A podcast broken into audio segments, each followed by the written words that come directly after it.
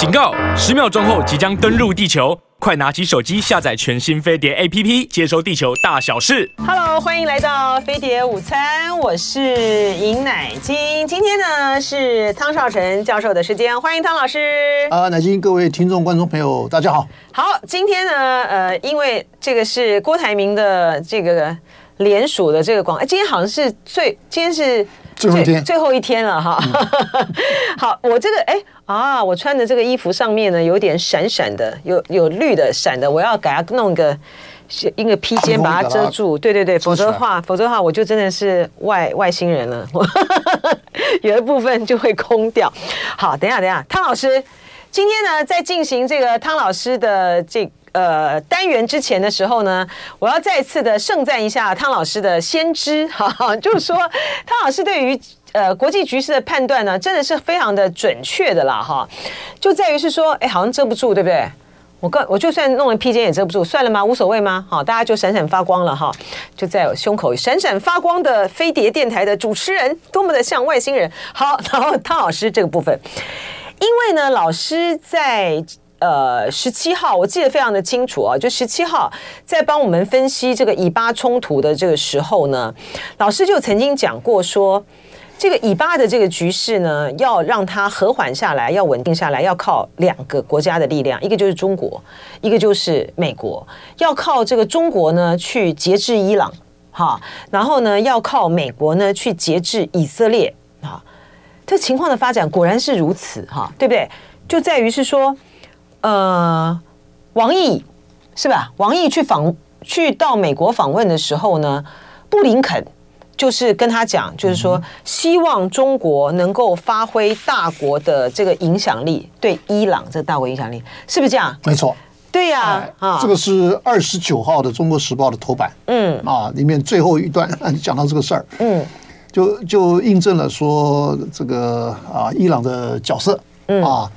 因为我的角度是这样子的，其实这个逻辑，呃，其实伊朗的角色跟中国的角色，对不对？哎，对，嗯，其实这个逻辑很简单，为什么呢？就是说，因为伊朗啊，常年受到西方国家的制裁，嗯，啊，那伊朗怎么办？当然，他就只有找俄罗斯跟找中国，嗯，这两个大国来跟他们改善关系。嗯，那你跟俄罗斯搞了半天，你能够获得什么呢？因为它的制造业太弱了。那所以说呢，你还是重点放在中国。嗯，尤其他们在最近，他们又签了一个能源的合约。嗯，啊，意思就是说，当然中方它是非常需要能源的。嗯，那那伊朗呢能源又非常的充足啊。那所以说呢，我的判断呢，就是伊朗只有中国可以讲得上话。嗯，是要他进，还是要他退，还是要他做什么？那伊朗他有一这个中国中方就是北京这边有一定的这个影响力。那这个东西呢，当然就跟我以前可能在这个我们在这个节目上都提过了，就是在二零一五年的时候，伊核协议，那时候伊核协议，对对，对不对？嗯，那伊核协议是王毅，嗯啊，因为其他的国家都不受到制裁嘛，啊，包括俄罗斯也在内也也受到制裁。那所以说，只有王毅他做了非常重大的贡献，就使得美国心存感激。然后最后呢，是二零一六年，因为那个时候大家都看到国民党已经已经没戏了，对 不对？没错，没错，没错，没错。那所以说呢，那老公最担心的是说啊，好了，万一你这个蔡英文上来，你的这个就职演说，你万一讲错话，我是动还是不动，非常尴尬。那所以说，为了要解除这个尴尬，那中方当然我要先期示好。我怎么示好？伊朗，嗯，对不对？我就用这个核协议的这种方式呢，来帮你美国人一个大忙，就把这个事儿呢，把你搞定了。嗯，因为美国人是一直搞不定伊朗，嗯，对不对？好了，那这样子的话，那当然就让我直接的把当时的这个状况呢，就让哎转到今天了。你有没有觉得？你有没有觉得这种历史真的是有太太多的巧合，好像那种 deja vu 哈，就是太多巧合，又又是王毅了，对啊，又是王毅啊，王毅是王毅驾轻就熟啊，不又是王毅。就已经有经验了。他当时是外长，哎，对，谁想到秦刚秦刚会出事，然后他又当外长了，然后呢，他又最近呢，呃，又又是去这个美国访问，而且上一次呢，这个中国的外长呢去美国访问的时候呢，在川普时期也是他，对，然后现在呢，两现在呢，中东的形势，然后又跟台湾的选举呢又爆发又。台湾选举又在即，然后又是王毅，王毅有没有觉得？不，我我是觉得啊，因为那时候秦刚秦刚出事儿以后啊，就是人生的命为什么都跟中美两岸、中东如此的纠缠呢？就大国博弈啊，就大国博弈嘛。我倒觉得那个时候啊，如果秦刚下来，王毅上来啊，嗯，就再度回锅了，我倒觉得反而能够稳住阵脚。我那个时候讲过这个话，意思就是说，我觉得秦刚啊太嫩了。哦，是哦，哎呀，你你伊朗问题，你那时候讲过那个话，我讲这个话，我在节目上讲这个话，我们去找一下，一定有，一定有，一定有的，对对对。意思就是说，嗯，哎，你这个秦刚，你对这些事儿你都不熟嘛，嗯，你王毅还是最厉害的人嘛，那所以说他上来了以后，我倒觉得说，哎，这个可能啊比较不会出乱子，嗯，那你秦刚为什么说，我我对他没没有信心啊，没把握啊。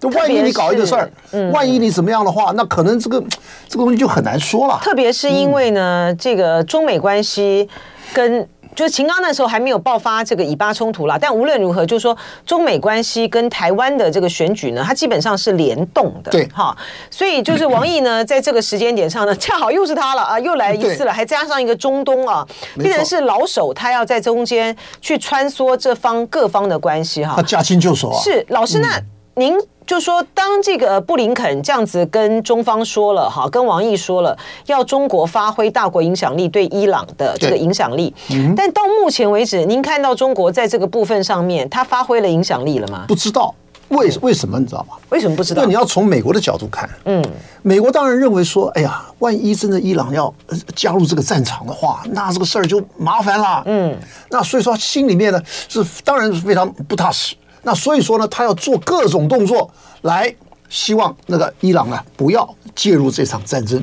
那你伊朗到底有没有介入？对啊，不不，可是呢，他他怎么办呢？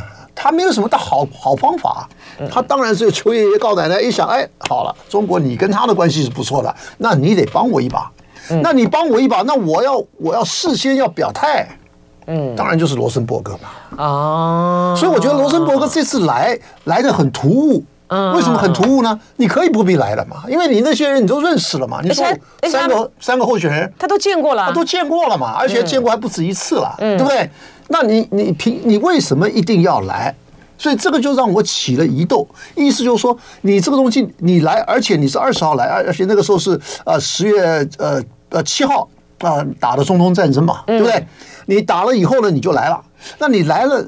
你在讲的这些话，就让人家觉得说你根本就是在作秀，做给北京看的嘛。对，没错，这才是他重点嘛。他重点，他他这次来一直在强调不支持台独啊啊！而且他讲两遍，是他第一个是说反对片面解呃改变现状，嗯，而且这里头还注意到了，他把军事拿掉了，以前是有军事，反对双方以武力。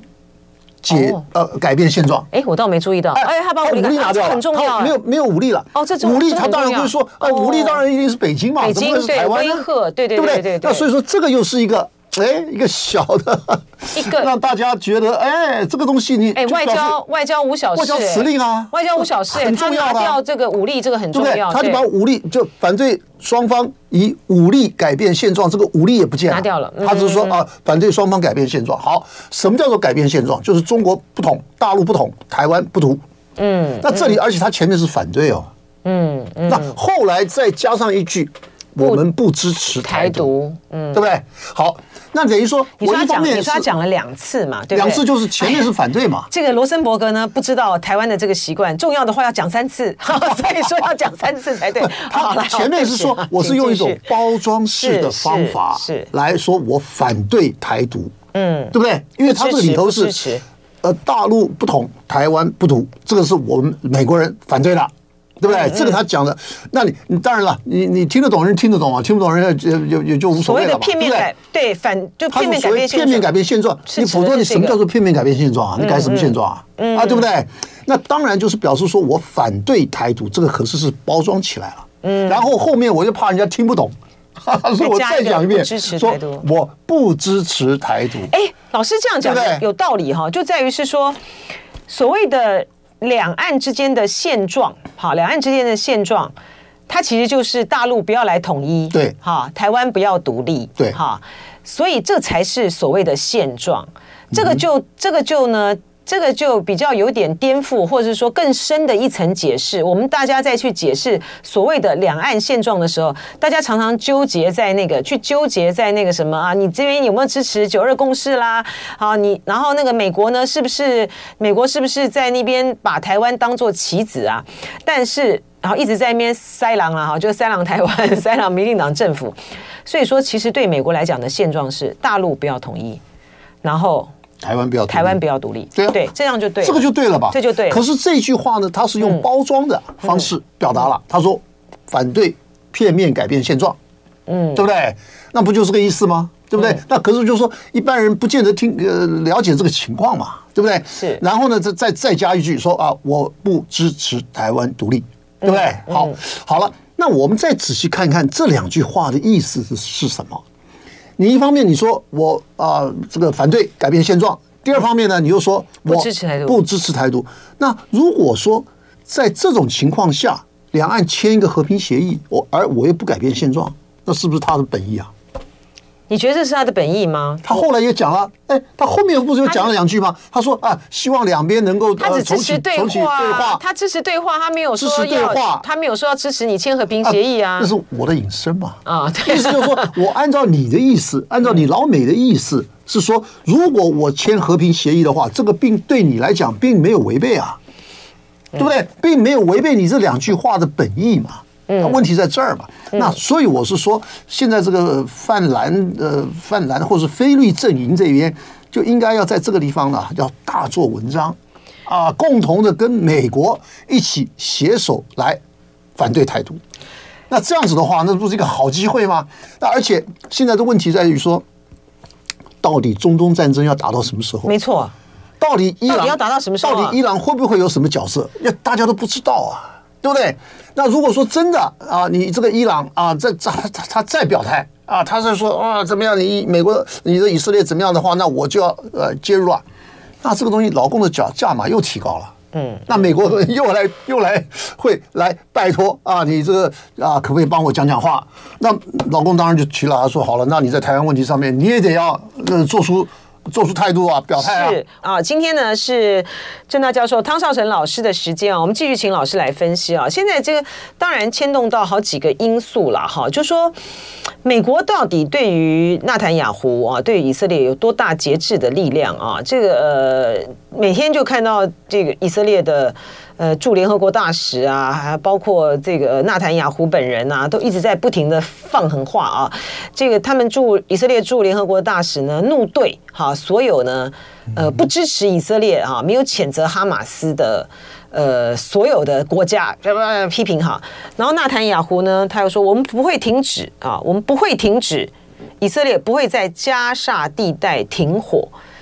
这美国怎么办呢？啊？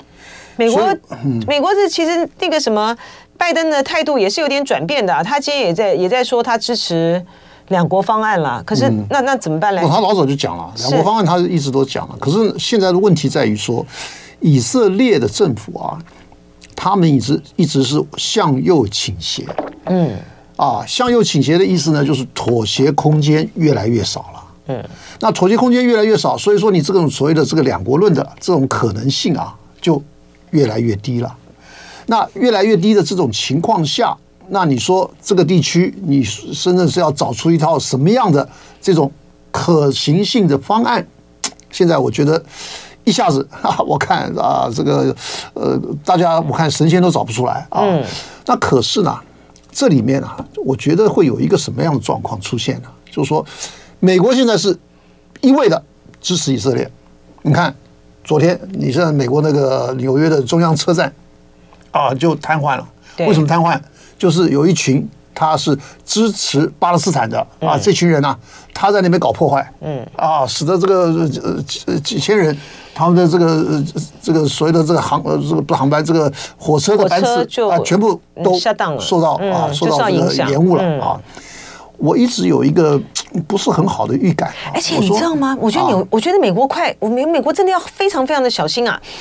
那个他们那个以色列就支持以色列的这个团体呢，把那个在学校里面啊，就是联署哈，然后这个声援，就是要注注意这个巴勒斯坦的这个人道的灾难啊等等的那个学生。把它去贴在那个公车或什么这样上面呢？就肉搜嘛，好可怕哦！肉搜啊，对啊，而且他说：“你们这些人，我永久永远不录用。”对，永不录用。华尔街的那个这些人，对，好可怕，已经搞到搞到这个有一点这个呃僵持不下。你说你有个隐隐的不好的什么预感？我所的预感的意思就是说，美国可能会再来一个被大大规模的攻击。那真的，那好惨哦！千万不要啊！对呀，因为这个。这个呃美纽约的这个中央车站的这个状况，我都觉得是一个预言啊。意思就是说，因为美国的态度太明显了，因为你这样讲的话，你那你对那些巴勒斯坦人你怎么交代啊？嗯。可是，在美国他又非这样讲不可，不止阿不止巴勒斯坦人，阿拉伯裔的这些，对，所以说了，那美国又非这样讲不可，嗯，因为他后头的这些犹太的这个金主，他太强得罪不了，对。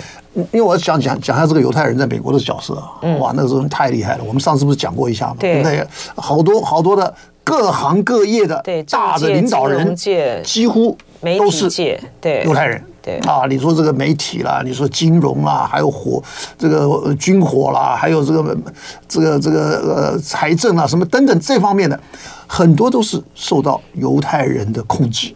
好了，那你受到犹太人控制，那你当然尤其还包括了什么呢？包括我们这个他那个枪支的问题，他那个国国家的呃这个叫做枪支协会，嗯，这个背后也都是犹太人啊。好了，那你这样的话，那你怎么犹太人枪支协会背后也是犹太人啊？当然了是哦，当然哦，这个太厉害。所以说呢，所以说呢，那像这些事儿的话，那那美方他如何来应对？他必须要支持以色列，而且。欧欧洲国家也跟着美国跑，尤其像德国啊，后来呢，法国也跟进了，什么等等啊。那所以说呢，在这种情况下，那你美国势必要陷入到了一个啊相互对峙的这种尴尬的局面里面，嗯，对不对？那你陷到这里头以后，那你如何来善后？我们不要说什么和谈好了，就你如何来把这个事儿啊，要最后做个结局，因为你仗不可能一直打嘛，对不对？你总是最后你还得要坐上谈判桌，你最后你总是还是要有一个这个结果啊，结论。打完了以后，大家打累了，那你必须要坐下来谈啊。那这样子的话，美国如何扮演这个角色？那这个角色就很难很难了，嗯，对不对？那你现在，因为你美国等于说你站在以色列这边，你因为得罪了阿拉伯人，那得罪阿拉伯人了以后，到时候你怎么怎么来收拾这个残局？包括欧洲在内，好了，那你现在放眼一放眼过去一看，你现在还有谁可能担任将来的和事佬？就还是中国了，当然还是中。第一个，可是第一个在哪里？它的优势在哪里？它是无神论的，嗯，这个就。不得了了，这个就太重要了。意思就是说，因为你们美国也有，也是也是这个基督教基督教的这个体系的，欧洲也是啊。当然，这个包括天主教在内。那你现在你跟这些国家，你你现在的这个情况，其实都可以说是一种宗教战争，嗯，广义的宗教战争，对不对？因为你重点是一个你宗教的对峙，还有一个呢，你是这个啊土地生存空间的这种竞争。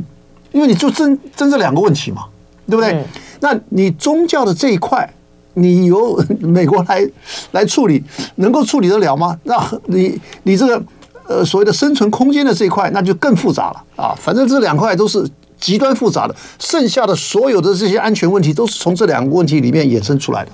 可是老师现在这个、啊、好，那我现在预判是什么呢？嗯，现在预判是说，那你这个情况，呃，我们看看啊，那你除了中国以外，是不是还有俄罗斯啊什么的？大概就比较大的国家能够出来做。可是俄罗斯大概也他自己 对他自己有乌克兰的问题啊，有乌克兰问题，所以说他希望你这个中东战争啊，还继续打一下。对啊，他就他就可以减轻他的负担了嘛。对，没错，而且西方国家你把注意力转到这边来的话。对不对？那你乌克兰那边你就不见得那么样的支持了。对，所以他那个乌克兰能够受到的武器的后后面的这个支援，也会出问题哎。啊，对啊，对啊。那当然，那这样子的话，那当然对对这个俄罗斯是有利的，是对不对？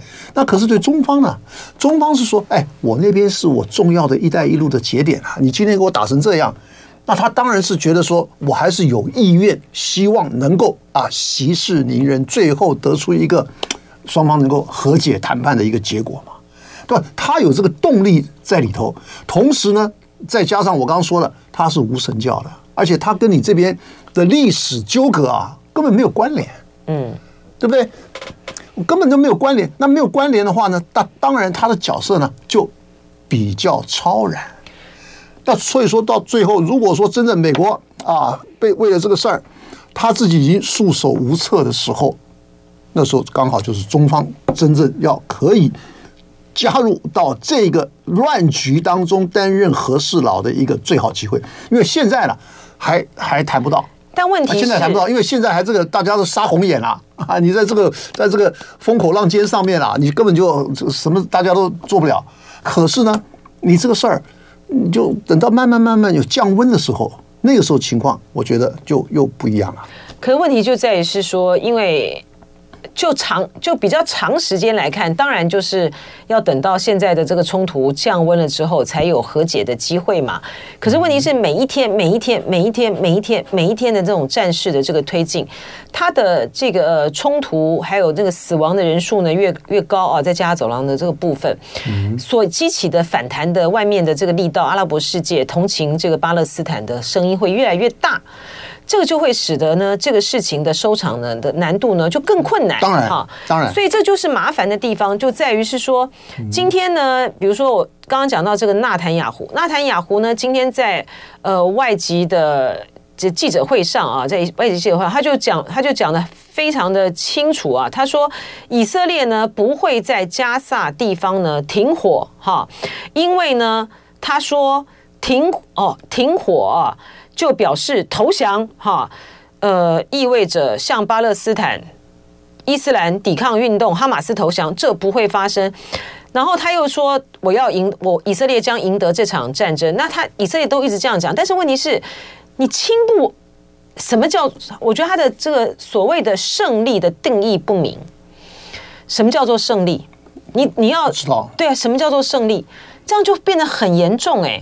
以色列现在呢，根本不管这个联合国啊，各方面这些国家对于他对于加萨轰炸的这种谴责，你看每一天每一天那些的画面出来，你在在越战的时候，因为那个时候被那个烧夷弹啊，那个小朋友小孩被烧夷弹这样子烧了之后，这样子这样子这样子这样子迎向那个镜头那个画面，哎。那个画面呢，是让美国整个的新闻界，还有就新闻界照这个画面出来的时候，震撼了这个美国。然后那个时候呢，他们就觉得说这场战争该停了，必须要结束，该停了。可是以色列不为所动哎，那么现在还没到那个阶段。对，以色列不为所动哎，可是他这个以色列不为所动，但是每一天在那边被被因为受到轰击呃轰炸而死亡的这些的小孩。你的、你的尸体，你的父母的眼泪，激起的同情的这个声音会越来越大。没错。所以说，老师才刚刚才会讲，就说他觉得有一种不祥的预感，觉得纽觉得美国可能会再遭遇到一种致命性的这个攻击。当然，我们希望这个不要发生啦。可是问题是，这个东西没办法拖，你知道吗？叠加当中。对啊，这个东西很难拖哎。这个美国。节制不了以色列，他这个的话。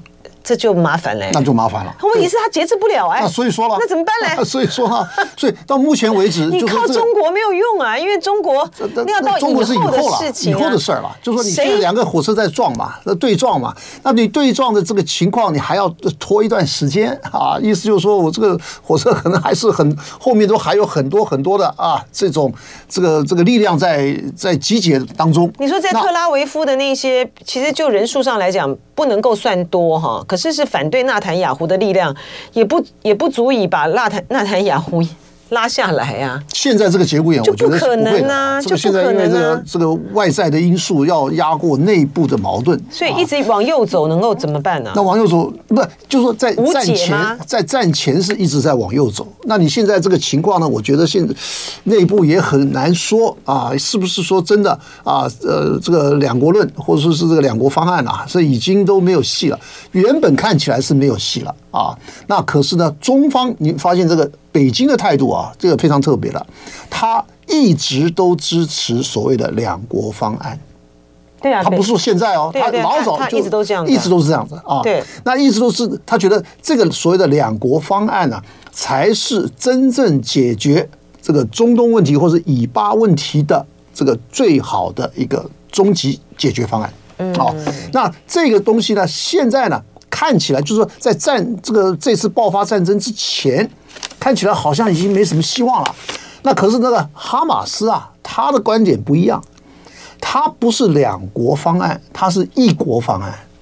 他说：“我跟以色列呢不共戴天，所以呢，我一定要把以色列呢啊从地球上抹掉啊，把它抹杀掉，我才有生存的空间。”他是因为他是这样子比较啊这个强硬的，而且是比较极端的。嗯，那可是呢？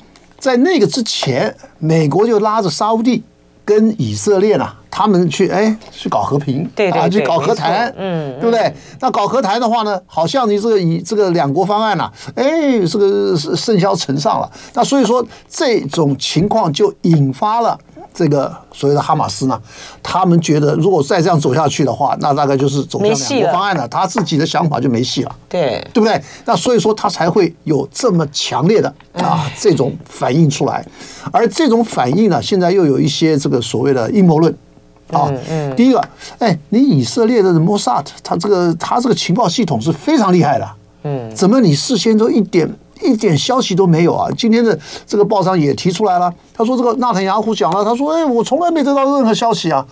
啊，那这些情报系统的人员，他觉得说啊，就算这边有什么事儿，他大概也就我不需要啊，跟这个这这个总理报告啊，就是也就是说没有严重到那个地步，嗯，就大家都误判了啊。那这里头，您觉得您觉得他们讲的是真的吗？你觉得有没有可能像这个真这个？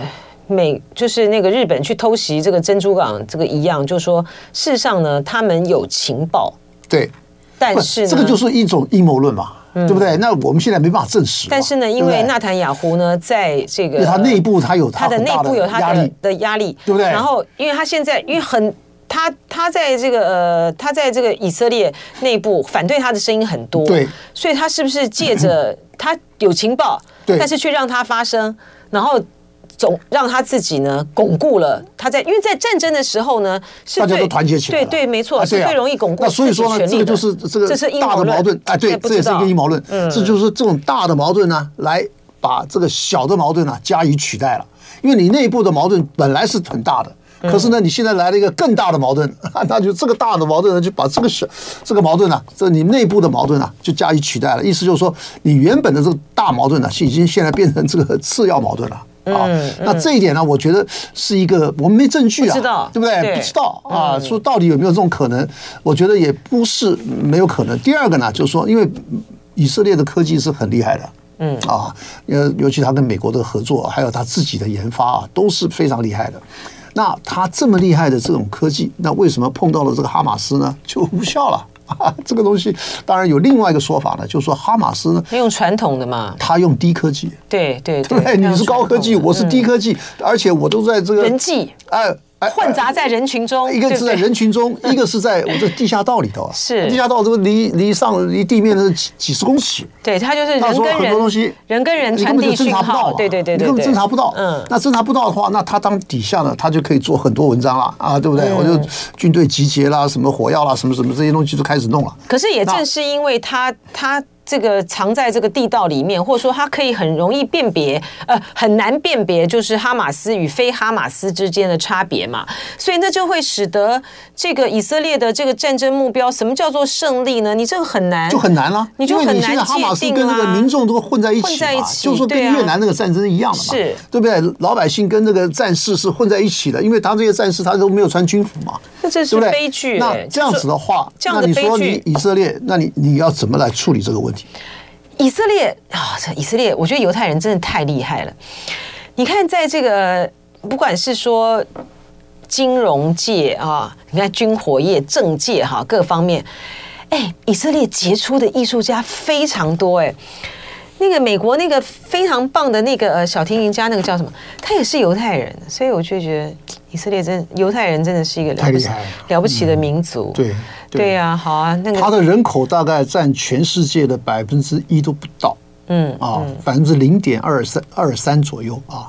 可是呢，你去看看他们的这个呃，不是他们的，是说这个呃诺贝尔奖的这些所有的名单当中啊，大概有百分之二十五，就是四分之一左右了，都是犹太人，嗯、真的了不起，真的是非常了不起。对啊，这个、而且这个比例，我觉得是太太令人惊讶了。对，而且呃，我曾经有访问，就是我曾经有那个接触这个犹太裔啊，哈，就以色列，你对他们就在说，音乐对于犹太人的这家庭来讲，其实是一个很基本的一个素养，哈，不管是说弹钢琴或者是小提琴，嗯，就是不不管是他们在祷告或者是什么的时候，就说这个音乐对于犹太的家庭来说，呃，就。就是一个很特别的一个一个家家族的这种习惯的一个历程，当然不会是这真的要成为一流的，不管是小提琴家啦，或者是说钢琴家或者什么，当然很困难啦。可是就是说，这种很特别的民族哈，为什么会有会有带着这么多不同的这种素养和修养在他们的血液里？这我觉得第一个帕尔曼，帕尔曼，我讲的就是那个美美籍的那个呃犹太裔的那个小提琴家啊，帕尔曼太棒，哈，来，对不起，请。这个我觉得哈，第一个呢就是这个宗教的原因。嗯，因为你要去看那个旧约啊，旧约呢其实就是有关于以色列的啊，他们的这个发展。旧约里面就讲到了，他是就是说以色列人呢是上帝的特选的一个族群。嗯，啊，那这个族群呢，他们就是因为有了这个信仰的这个啊这个这个影响，那所以说虽然他们你想想看两千年没有国家。他们是那个时候两千年前被被罗马人灭灭掉了嘛？嗯，那灭掉了以后呢，他就流窜到全全世界各地，当然主要是在欧洲了啊。那个时候，那流传流窜到欧洲了以后呢，他是受到了受尽打压，嗯，因为人家会觉得说你这些人跟他们的这个当地的这些宗教是完全不一样的啊。那所以受尽受尽打压，那受尽打压了以后呢，我倒觉得哈，他跟我们这边的有什么类似的情况呢？你说客家人吗？就跟客家人是啊。客家人也是一直流窜，流窜，流流流流流流流流到后来，他也是。你想想看，客家人有没有他的特色？我想客家人的话，可能大家比较容易理解了。客家人几个特色：第一个团结，第二个应景，应景精神；第三个节俭，对不对？而且那个家里都弄得干干净净啊，什么等等这这种情况。是，那你那你这个东西当然了，就说，因为你受到外界的这种打压啊，外界的这种。挑战跟压力，那所以说呢，使你这个团结，团结了以后呢，那当然你的力量就在各个地方呢，就就存活起来了，存活下来了。那你存活下来了，当时他们当然也是受到我我们上次也提过了，就是受到了这个职业上的这种歧视。嗯，很多一般的职业他们是不准做，不能做，嗯，不准做的，只能后来逼他们在中世纪要怎么做呢？那他们只能够做当时非常不道德的行业，就是放高利贷，就是高利贷。是，哎，老师，我们就使得他们这个精算啊，比如说你今天我们就中中文来讲，哎，说你这个人很犹太，犹太的意思是什么？就说你太精算了，而且精算到你很吝啬了，是，就对不对？太会算，那这个是有他的道理的，对，没有道理。的。所以他们因为很会精算，对，所以智商一代一代的累积就高一点，高一点，再高一点，哈，对，对，对，对，可是这样，哎。最后的一点时间啊，这个十分钟不到的这个时间，我们来请教这个汤教授哈，就说，嗯，朱立伦跟柯文哲昨天见面嘛啊，那他们呢，呃，最受到瞩瞩目的，其实还是在这个两岸关系的部分了啊，呃，因为我们知道柯文哲呢，他对于呃九二共识，他的态度是，哎，我没有说我不接受，我也没有说我接受啊，然后两个人呢，他们在那个表述有关于两岸关系的部分的时候，他说。一宪法及两岸人民关系条例等等等等等等，我我一看这个哈，我就觉得说，哎，这不就是蔡英文在呃二零一六年的就职演说里面讲的吗？那为什么国？然后后来因为蔡英文没有直接的说这个没有承没有接受两岸同属一中作为核心概念的这个九二共识哈，所以后来被大陆就是到下午的时候，那天下午的时候就是未完成的答卷。可是为什么国民党跟民众党的主席会面的时候去引述了蔡英文的说法？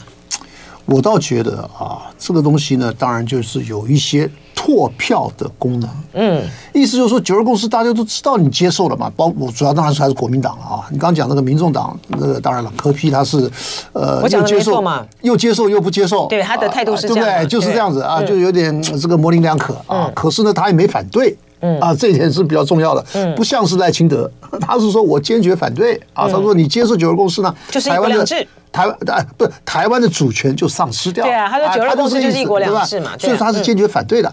那柯 P 呢是模棱两可，那这个侯友谊呢他是完全接受的啊。那所以说呢，为了我觉得啊，这个他为什么没提九二共识啊？其实是要将就柯 P 的。一方面说，哎，反正我们这个呃侯友谊这边或者国民党这边，我们已经都把这个事情已经讲得很清楚了嘛，我们不必再讲了嘛。对不对？那不必再讲的话，那当然为了要跟这个柯文哲来相互配合，那咱们就先把这一段啊，就把它省掉了哈啊。意思就是说，我们咱们就心照不宣。这个哈，蓝营不讲九二共识，跟绿营不讲九二共识，这个差别很大的。因为绿营不讲了，他是反对；蓝营不讲了，他是心照不宣。嗯。对不对？那是因为大家都知道你你接受九个共识嘛，你不你你这个你跑也跑不掉的嘛。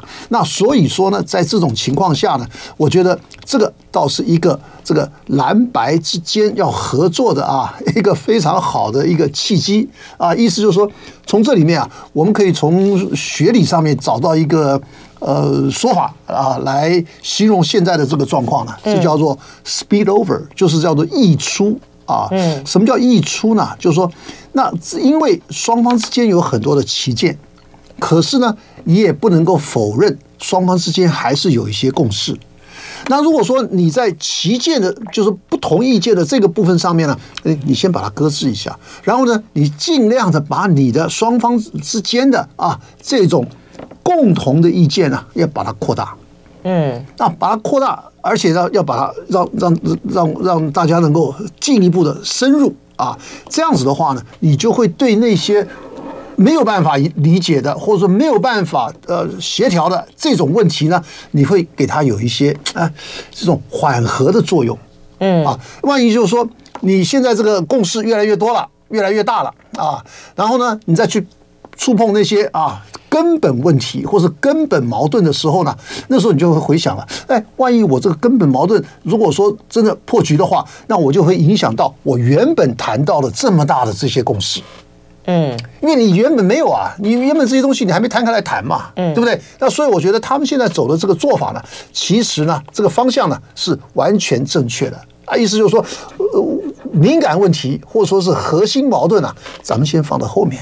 嗯啊，我们先把我们可以谈的呢，先把它谈起来。那谈起来了以后呢，就可以增加我们双方对于那些没有办法谈的，或者是对于那些基本的矛盾的啊，这种不要再针锋相对的这种可能性了。是，我想，我觉得这个是这个是对的。是，我想过这个问题，就是呃，一旦这个蓝白和呃，假设谈成了啊，就是在总统的这个部分。假设假设哈，假设呢是柯文哲是总统，是要选总统啊，那侯友宜当副手。假设柯文哲选总统的话，因为总统呢，他就是负责两岸外交跟国防嘛。那柯文哲呢，无论如何，他在有关于九二共识的这个问题上面呢，不要说这个绿营问了啦，哈。呃，不要绿营一定会问的，就绿营一定会问啊，那你是不是接受了国民党的九二共识呢？那你是不是怎么样了？什么什么了？那这表示什么什么？这绿营这一定会问的哈。我想问这个问题，就是说，那到底该怎么处理呢？其实我后来有想，我后来有想到，有想到一个出路哈，不知道汤教授觉得怎么样啊？我觉得这不是问题哈，就在于是说侯友宜。呃，就柯文哲当正，侯友宜当副，哈。假设他们这组人能够真正的赢得这个总统大选的话，因为你在你在这个竞选期间的时候呢，柯文哲，呃，他们必然会达成一个承诺，就是说，哎，我柯正侯副，然后国民党组阁嘛。然后呢，显然呢，这个民民众党他不会去，不会去。民众党在国民党组阁的情形之下，其实你只要陆委会主委。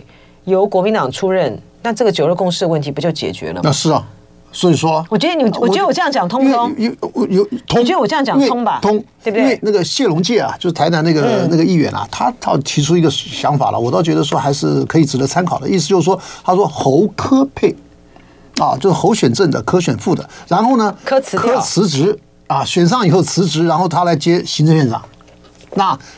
这个副总统的这个职位呢，再来由立法院补选，因为这个东西是这个法院规定的啊，这个宪法宪法规定的，对宪法生效条文规定的。那这个东西是合情合理、合法合宪啊，但是都合的。那可是问题在哪里呢？问题说你们双方之间一定有非常坚实的这种互信基础。嗯，因为你想想看嘛，你一月份选，那么五月份才就职，那万一中间又出现什么状况？这个这个东西很难说啊，您，您那个不清楚啊。您那个您的那个案子，就是说或是那个呃谢龙介那个案子，他是要解决说，呃柯文哲会假设了哈，我也我也不知道他们最终决定要用什么样的方法来决定谁当正胜谁当副。假设柯文哲是副的，那是副手副总统呢又真的当选了，然后又没什么事情干，那你可以干一段时间之后就把那个副总统辞掉，然后去当阁揆。嗯、我刚才讲的是要解决，假设如果说是柯文哲当总统的话，嗯，他其实，在竞选期当总统候选人的话，他其实，在竞选期间的时候，就可以说陆委会主委会由国民党来出任。对啊，对啊，这样是不是就可以解决这个九二共识的问题？可以吧？我觉得可以解决大半、大部分了。是啊，意思就是说到时候你就不要管事儿了嘛。对不对？你到时候你把这个事儿呢，就交给就两岸的行政院长，哎，包括陆委会主委，包括这个海基会什么的，让他们去弄。对，因为否否则的话，因为柯文哲他呃不接受，就是不接受也没有反对这个九二共识的话呢，嗯，这个就不符合这个两岸重启协商的的根基啦。但是你如果说陆委会主委是这个国民党这个出任的话，然后你可能你们。就这组人当选了的话，他就可以循序开开展了哈。对啊，我请教老师一个问题哈，就是老师对于中国大陆的这个决策思维也是很熟了哈。就说对于大陆来讲，当然上上之选呢，当然上上之选就是最好是侯友谊当选啦，因为这个发他支持九二共识，反对台独嘛哈。但是如果说蓝白能够和，而是柯文哲当。柯文哲的带头的话，你觉得大陆的态度会是什么？对于他这种暧昧的九二共识，我觉得现在呢，呃，北京的想法呢，大概就是说希望蓝白合，但至于说蓝白合还是白蓝合，我倒觉得说他们已经没有什么特别的，对不对？特别的啊，这种这种想法了啊，反正你只要你只要把民长拉下来，你怎么合都可以了啊。那如果说真的是这样的话，那当然了，那我是觉得说，那按照柯文哲的讲法呢，他说你侯当正的，我当副的话，他说你选不上。啊，这个东西我也觉得现在跟这个民调啊，说好像又不太合。因为两个人麻花嘛。对啊，麻这不这个非常近嘛，对不对？那你说你科当正的，侯当副的，这个东西我倒觉得说你国民党这个这家大业大，你去当人家的副手，那这个东西怎么怎么弄？是不是说真的啊？那组阁权在你手上有什么关系？到时候你到时候你来组阁，对不对？那这些东西我倒觉得说还是需要这个 双方之间是再再加紧的协商一下啊，加紧的协商一下，到底你要把这个事情要把它谈清楚嘛？听老师的口气不太乐，不不是太乐观，是吧？我 没有悲观的权利，但也没有乐观的，但也没有乐观的理由啊，没有乐观的 这个这个迹象。所以这其实都在都看他们决定用什么方法啦，然后都在政治人物的一念之间了啊，就摆着大好的。大好的这个机会，如果合起来的话，有机会赢啊！说实在的啦，合起来机会的，合起来也不见得真的能够赢了啊！这个两颗机会赢，对啦，两颗子弹的这个没有什么绝对的，应见不远呐哈！但是呢，不合呢，大家就提早提早去去去去过年假吧哈！非常谢谢汤绍成教授，也谢谢大家喽！就爱点你 UFO。